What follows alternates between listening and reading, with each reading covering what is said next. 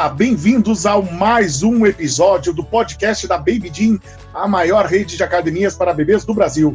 Estamos no sexto episódio e hoje vamos conversar com a Betina Etrich. A Betina é nutricionista formada pela PUC, aqui no Rio Grande do Sul.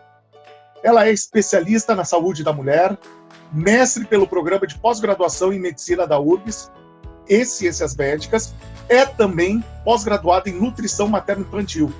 Então, vamos dar as boas-vindas nessa especialista altamente qualificada que vai nos esclarecer muitos, muitas dúvidas e principalmente nos dizer o que é mito e o que é verdade sobre a amamentação das gestantes. Então, um prazer apresentar e conversar com a nossa grande amiga Betina. Betina, tudo bem? Oi, Lucas, tudo bem? É um prazer estar aqui com vocês. Maravilha.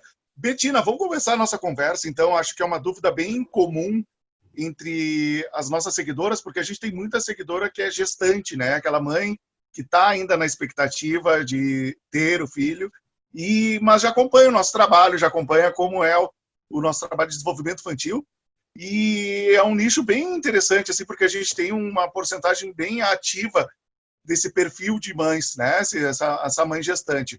E a gente grávida, nossa... ou tá grávida do segundo filho, né? Também, também, mas tu sabe que é bem comum assim essa questão das dúvidas, as ansiedades, inquietudes, sempre é a mãe e o pai de primeira viagem, né? Acho que isso já, já deve ser comum no teu consultório, que no primeiro filho é uma chuva de perguntas e no segundo já vai no piloto automático, verdade? Sim, sim, com certeza. então vamos lá. Betina, o que que tu acha que muda assim na alimentação da mulher quando ela se torna gestante, né? A pergunta mais clara seria comentar: uh, a mãe descobriu, estou grávida, tem um serzinho aqui na minha barriga, vai começar todo aquele processo de novos meses. Tenho que começar já a mudar minha alimentação. A mudança ela é drástica ou deve ser gradual com o passar do tempo? Então, é comum essa mulher já começar a se preocupar em ter uma alimentação mais saudável e equilibrada desde o início, pegou o positivo, né? Uh, e já começa a se preocupar em se alimentar melhor. Pelo menos isso, a melhorar a alimentação. Então, a alimentação ela pode uh, ser alterada de maneira mais lenta, não tem problema, mais gradual. Uh, mas é importante que essa mulher, desde o início, já consiga atingir os nutrientes necessários. Então, a demanda nutricional ela vai aumentando conforme a gestação vai avançando também. Então, no início, a gente tem uma demanda nutricional menor, e a partir do segundo trimestre vai aumentando a necessidade né, dessa mulher se alimentar melhor. Mas, sempre que possível, quanto mais cedo possível, é interessante que essa mulher já faça essas mudanças na alimentação. Perfeito. Então, a alimentação está intrinsecamente relacionada com a gravidez, assim, tem que haver uma adaptação, né? E isso depende, imagino que para cada caso, né? Cada gravidez tem a sua história e tem o, o seu momento, verdade?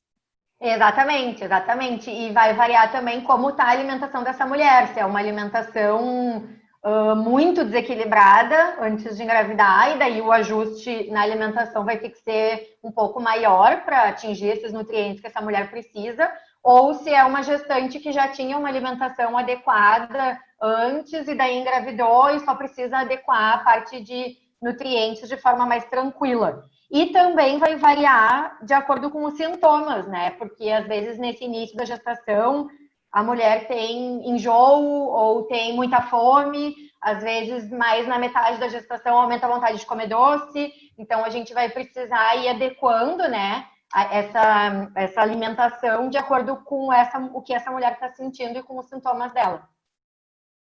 Perfeito. Falando de dessas vontades, né? Uh, qual é a relação que existe entre o comportamento da mulher, o comportamento alimentar da mulher, né? Da mãe, da gestante, com os enjoos? E existe uma relação entre enjoo e comportamento alimentar? se muda o comportamento por causa dos é, enjoos é, ou se pode aumentar a chance de ter? Exato, se a, a, causa dos enjoos pode também estar relacionada com uma má alimentação, um má comportamento alimentar. Na verdade, os enjoos, o motivo dos enjoos principal é o aumento hormonal. As alterações hormonais vão causar o enjoo nessa mulher. Tem alguns estudos que associam a deficiência de vitamina B6 com aumento de enjoos. Então, uma mulher que tenha uma alimentação mais pobre nessa vitamina, e talvez as vitaminas todas do complexo B, que é o que se estuda, uh, podem ter um aumento da prevalência de enjoos. Mas o motivo principal, assim, desse enjoo vai ser uh, a alteração hormonal mesmo do início da gestação. E daí, com certeza, vai impactar na alimentação dessa mulher. A mulher enjoada, ela tem uma alimentação que nem sempre vai ser saudável. E daí a, a recomendação em relação a essa alimentação é para tentar minimizar o máximo possível. Tem alguns alimentos que podem piorar esse enjoo e alguns que podem melhorar, mas não que a alimentação seja a causa, né? Especificamente assim do enjoo. Ok, perfeito. Aqui a gente vai quebrar um, pouco do protocolo. Normalmente a gente faz perguntas e respostas, né, em relação aos temas do podcast de cada episódio. E agora a gente vai falar sobre uh, algo do estilo mitos e verdades, né? Vamos desmistificar algumas questões relacionadas ao, à alimentação da gestante. E a gente queria ver contigo aí se é verdade ou é muito mais uh, história da vovó que disse que quando ficou grávida, da tia. Então vamos lá ver se tu pode nos ajudar, uh, Betina. É verdade que a grávida tem que comer por dois, ou seja, a alimentação dela tem que ser abundante? Esse eu acho que é o mito número um, né? É Total. mito, é totalmente mito. A gente até brinca que uh, se a gente for pensar em comer por dois, no máximo a gente vai pensar em comer nutrientes por dois e não calorias, né? Porque uh, a gente precisa pensar muito mais na qualidade da alimentação dessa gestante do que necessariamente na quantidade tem uma demanda maior de, de calorias né, e de nutrientes nessa, nessa gestante, mas nunca vai ser comer por dois.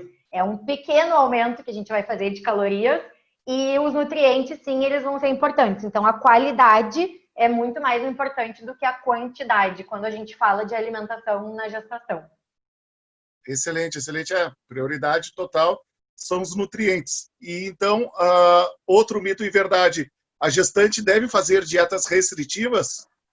Então, mito também. Nunca, nunca a gente deve dar uma dieta restritiva para uma gestante. Claro que quando a gente fala, por exemplo, de uma gestante que comia muito, muito fast food ou uma comida muito pesada antes de engravidar e que quando engravida a gente ajusta essa alimentação para uma alimentação mais natural e mais equilibrada, pode dar uma sensação, talvez, dessa mulher que está fazendo uma dieta restritiva, porque ela vai reduzir, na verdade, o número de calorias que ela comia antes. Mas, na verdade, ela vai estar só fazendo uma adequação, né? Ela vai estar melhorando a qualidade dessa alimentação e comendo o que ela realmente precisa para ela e para o bebê ficarem saudáveis. Então, dieta restritiva, da maneira que a gente conhece, né, como uma restrição mesmo de de nutrientes e de calorias a gente nunca vai fazer.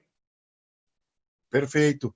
Existe uma regra para o aumento de peso durante a gestação, ou seja, existe um, uma tabela que a gente pode ver, ah, no mês 2 eu pode ter até tantos quilos, ou no mês 7 é normal ter tantos quilos. Existe isso? Ou isso vai depender, sim, de caso para caso? Existe uma recomendação da Organização Mundial de Saúde em relação ao, ao ganho de peso na gestação. A gente usa uh, de acordo com o peso que essa mulher engravidou.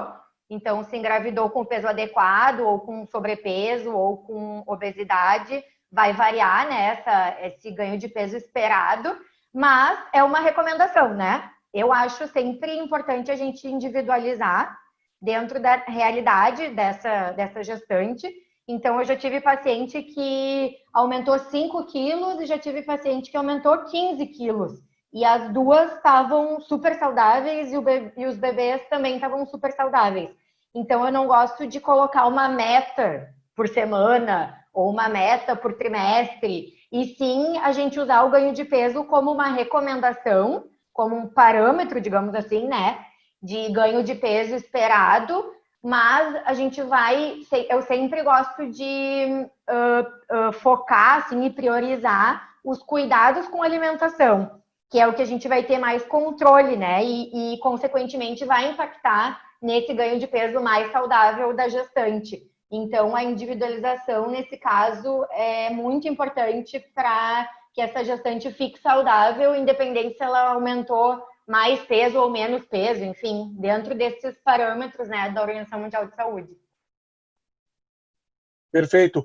Outro aqui de mito e verdade. Eu acho que esse aqui é, mais, é bem abrangente, né? Eu acho que uma resposta uh, superficial assim já vai esclarecer muito. Que é uma, uh, uma afirmação que dizem que a alimentação na gravidez é capaz de influenciar a saúde do bebê ao longo da vida. Claro que ao longo da vida nos abre um leque enorme, né? Mas a alimentação pode sim, durante a gravidez, influenciar no, na vida do bebê? Sim, essa é uma verdade. Uh, nós chamamos de mil dias, que é o período que vai desde a concepção até os dois anos de vida do bebê. E nesse período de mil dias, ele é considerado um período de ouro para o desenvolvimento humano. Então, nessa fase, a alimentação da mãe e depois a amamentação e a introdução alimentar, tudo que envolver esse período da concepção até os dois anos de vida, uh, pode sim modular tanto positivamente quanto negativamente a saúde desse indivíduo ao longo de toda a vida. Então, são, é um assunto bem estudado e que a gente tem muito assunto para discutir sobre isso mesmo. Ah, então já primeira verdade aí, finalmente. Vamos lá em outra, afirma, em outra afirmação. Vamos ver se é, ver, se é mito ou é verdade. Uh, ingerir doces faz com que a criança fique mais agitada na barriga da mãe. É muito comum uma mãe recomendar a outra: ah, vai fazer a eco? Come uma barrinha de chocolate, come um doce, porque daí o bebê vai se mexer lá na barriga e vão poder ver o sexo, etc. É verdade isso? Sim, é verdade. Então, os alimentos, na verdade, não só o chocolate, né, nem o doce, mas sim os alimentos com uma quantidade maior de carboidrato, de maneira geral. E daí eles têm esse impacto, então eles são mais estimulantes para o bebê e podem deixar ele mais ativo, com movimentos mais intensos. E daí, claro que já para ver o sexo ou não durante um exame, vai depender não só dele estar tá se movimentando e estar tá ativo, e sim da posição mesmo do nenê e tudo mais. Mas sim, essa, essa, essa é uma verdade também. Ok. E outra que, se é mito ou verdade, as grávidas não podem tomar chá?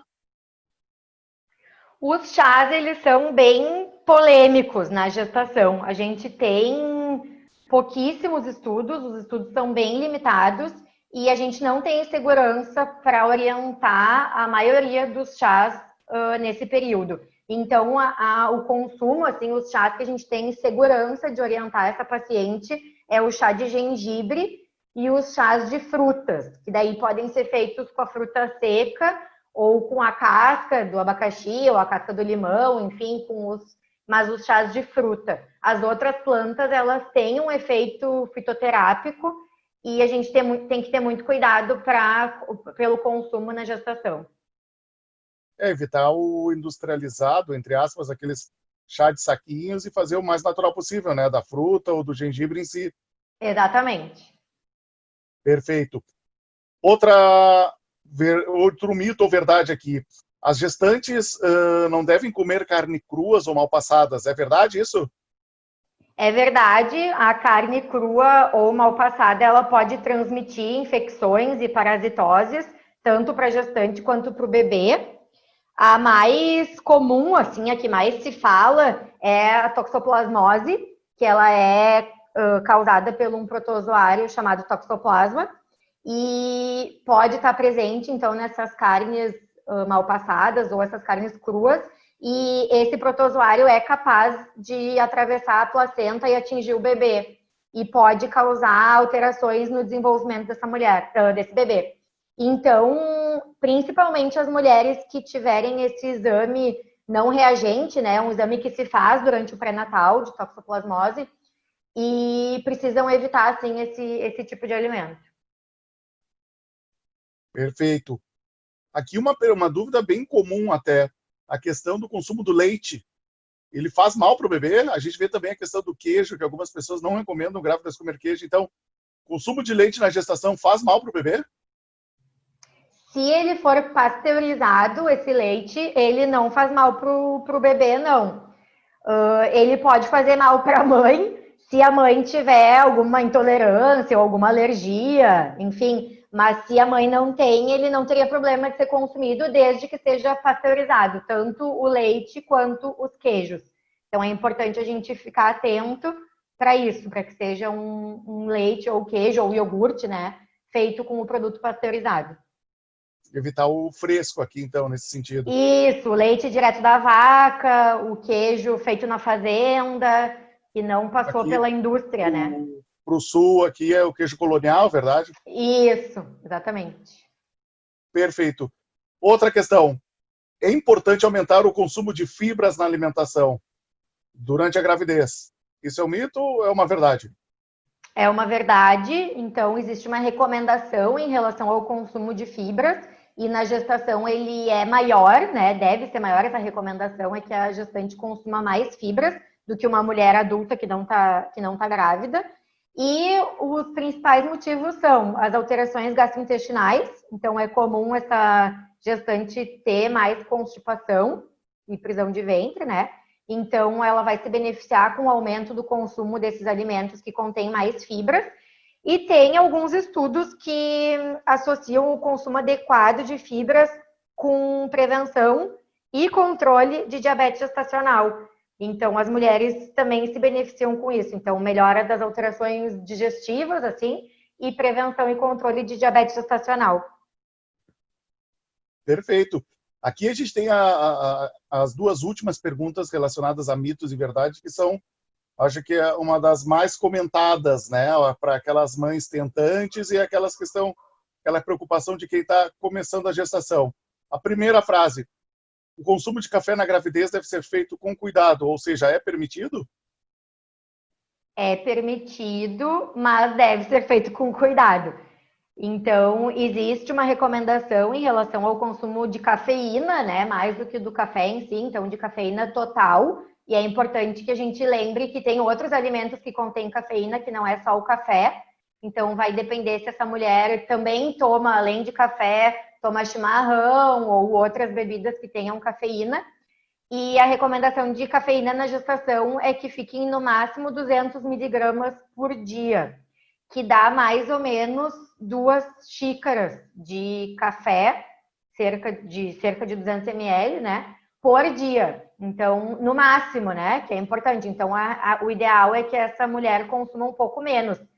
Mas a gente vai individualizando também. Tem mulheres que to tomam uma quantidade muito maior antes de engravidar, e daí a gente reduz, né? A partir dessa recomendação, a gente vai individualizando de acordo com, com essa mulher. Ok. A segunda pergunta, bem comum, uh, na verdade, a afirmação seria dizer que a, a mãe está autorizada, a, a gestante está autorizada a tomar uma taça de vinho por dia. Isso pode acontecer? Isso é mito, né? Então, não existe uma dose segura de ou recomendada, né, para ingestão de bebida alcoólica durante a gestação. Então, o que a gente sabe é que o álcool atravessa a barreira placentária, ou seja, ele atinge o bebê. E daí não se sabe qual é a quantidade que faria mal para esse nenê, né? Então não tem uma quantidade que a gente considere segura para ser consumido durante a gestação. E hoje em dia, né, tem várias opções de cervejas, espumantes, vinhos, até quentão tem, sem álcool. Então, essa mulher poderia escolher uma dessas opções se tiver com muita vontade de tomar alguma bebida desse tipo e, e consumir nesse período da gestação. Excelente última perguntinha, agora já vamos encaminhando para o final da nossa entrevista, né? Mas é uma pergunta bem comum que a gente escuta, assim, de recebendo mães, a conversa das mães de primeira viagem, como a gente comentou no início, né? É onde algumas mulheres ela perdem bastante peso durante e após a gestação, justamente pela própria amamentação, né? Uh, nesses casos, é recomendado uma, uma suplementação nutricional ou essa perda de peso ela faz parte também desse ciclo natural da gravidez? Então, os suplementos eles podem ser indicados sim, dependendo do caso, mas ele não vai conseguir suprir toda a demanda de nutrientes e principalmente de calorias, né, que essa mulher precisa nesse período. Então, eu sempre gosto de avaliar a possibilidade dela comer comida mesmo, né, e não só contar com, com esse suplemento, uh, pensando talvez numa rede de apoio que possa participar e possa uh, contribuir nesse, nessa alimentação, ou pensar em preparações que sejam mais rápidas e mais fáceis dessa mulher fazer e comer. Então, o objetivo é evitar que haja uma carência né, de nutrientes que possa prejudicar essa mãe e esse bebê. E o suplemento, ele é um suplemento, então ele vai ajudar eh, nessa demanda nutricional, mas ele não vai resolver sozinho. Então, a gente precisa, sim, pensar em alternativas para essa mulher uh, se alimentar da melhor maneira possível nesse período que, né, de amamentação ou enfim de gestação. Claro. Perfeito, Betina. Primeiramente, gostaria de agradecer a tua, a tua participação. A Betina, para quem não sabe, ela é uma nutricionista aqui de Porto Alegre, ela é uma parceira da Baby desde sempre, né? Desde a primeira unidade que a gente teve. Então, a gente gostaria de aproveitar esse momento para que tu nos passe o teu contato, os contatos para fazer uh, até mesmo as consultas uh, via Zoom, via internet, né? Que hoje em dia, em meio a uma pandemia que estamos vivendo em 2020, uh, são tão comuns. Então, sinta-se à vontade para divulgar o teu trabalho aqui conosco. Então, gostaria de agradecer também pelo convite. Espero ter esclarecido as dúvidas quem tiver mais dúvidas, enfim, eu atendo uh, em Porto Alegre uh, de forma presencial, né? Os atendimentos estão voltando aos poucos nesse período e de forma online o Brasil inteiro, né? O mundo inteiro, daí não, não tem limite. Então, atendo desde a mulher que está pensando em engravidar e querendo planejar a gestação, depois da mulher durante o período uh, da gestação e pós-parto na fase de amamentação, enfim, emagrecimento, saúde da mulher. Então, engloba todos esses, esses períodos tão importantes né, da vida da mulher. Uh, o meu e-mail é nutricionista.betina.gmail.com e o meu Instagram é Betina, o meu sobrenome, Etrich, que é E-T-T-R-I-C-H. Então, dá para me procurar dessas duas formas, tanto pelo e-mail quanto pelo Instagram, e daí a gente mantém esse contato, enfim, e eu posso esclarecer mais dúvidas que possam aparecer. Muito obrigado, Betina. Obrigado de coração. Essa foi a entrevista com a Betina, nutricionista e especialista no mundo materno, né? Uh, muito obrigado uh, para todo mundo que está escutando o nosso podcast. próximo episódio vai sair daqui a uma semana. Fica todo mundo ligado e até a próxima. Um abraço.